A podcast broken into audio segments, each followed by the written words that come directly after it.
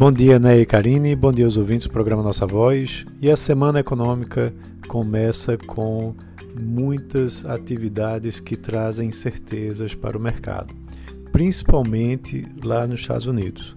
Né? Após é, o Donald Trump ter confirmado que está com coronavírus e que é, ele foi internado, há uma expectativa quanto à evolução do seu quadro. Alguns médicos dizem que da sua equipe que ele talvez receba alta já hoje, nesta segunda-feira. A corrida eleitoral está bastante complicada né, por conta da pandemia e essa infecção talvez atrapalhe né, a sua campanha né, no momento em que ele aparece cerca de sete pontos atrás do democrata Joe Biden. E também tem poucos dias para reverter essa situação. É, também há uma complicação é, em alguns fatores que pode haver que há uma confirmação é, e que deve ser utilizado um novo pacote de ajuda econômica lá nos Estados Unidos.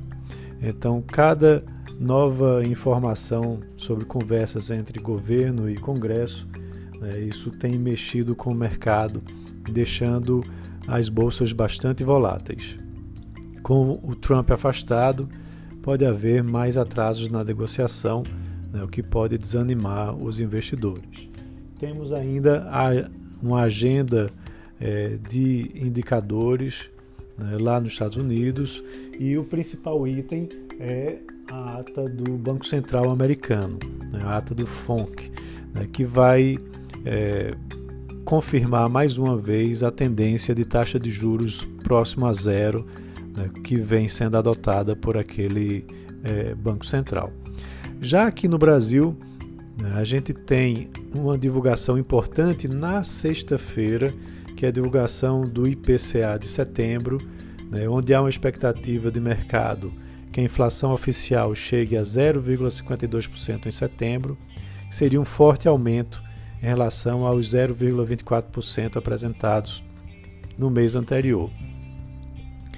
Também a gente tem é, indicadores de atividade de agosto que serão divulgados nos próximos dias pelo IBGE e que vão confirmar uma trajetória de retomada da economia nesse terceiro trimestre. A gente vai ter dados de vendas do varejo e do volume de serviços né, que devem mostrar um crescimento no período, talvez ainda em ritmos diferentes, né, por conta do impacto das medidas de distanciamento social. Também dados de venda e produção de veículos serão importantes guias né, para que a gente entenda melhor os números do varejo e da produção industrial no mês de setembro. Temos uma IPO na quarta-feira da Sequoia Logística, né, que vai ser importante, merece atenção. É, e acho que o tema mais forte que vai continuar nessa semana é novamente o cenário político, principalmente a questão fiscal né, que tem preocupado bastante o mercado né, na semana passada, é, derrubando a bolsa e elevando o dólar é, fortemente. A gente tem a questão da renda cidadã, né, onde ainda não há uma definição é, de onde serão tirados recursos para financiar esse novo programa e tivemos ainda um forte pronunciamento é, do Paulo Guedes na sexta-feira, no final do dia, né, falando justamente que é, o teto de gastos precisa sim ser respeitado. Com relação à reforma tributária, a expectativa é que agora ela fique realmente para 2021, por conta da proximidade das eleições municipais, né, que faz com que as lideranças políticas tenham pouca disposição para debater alguma mudança importante. Então é isso que temos aí na semana pela frente. Um abraço a todos e até amanhã.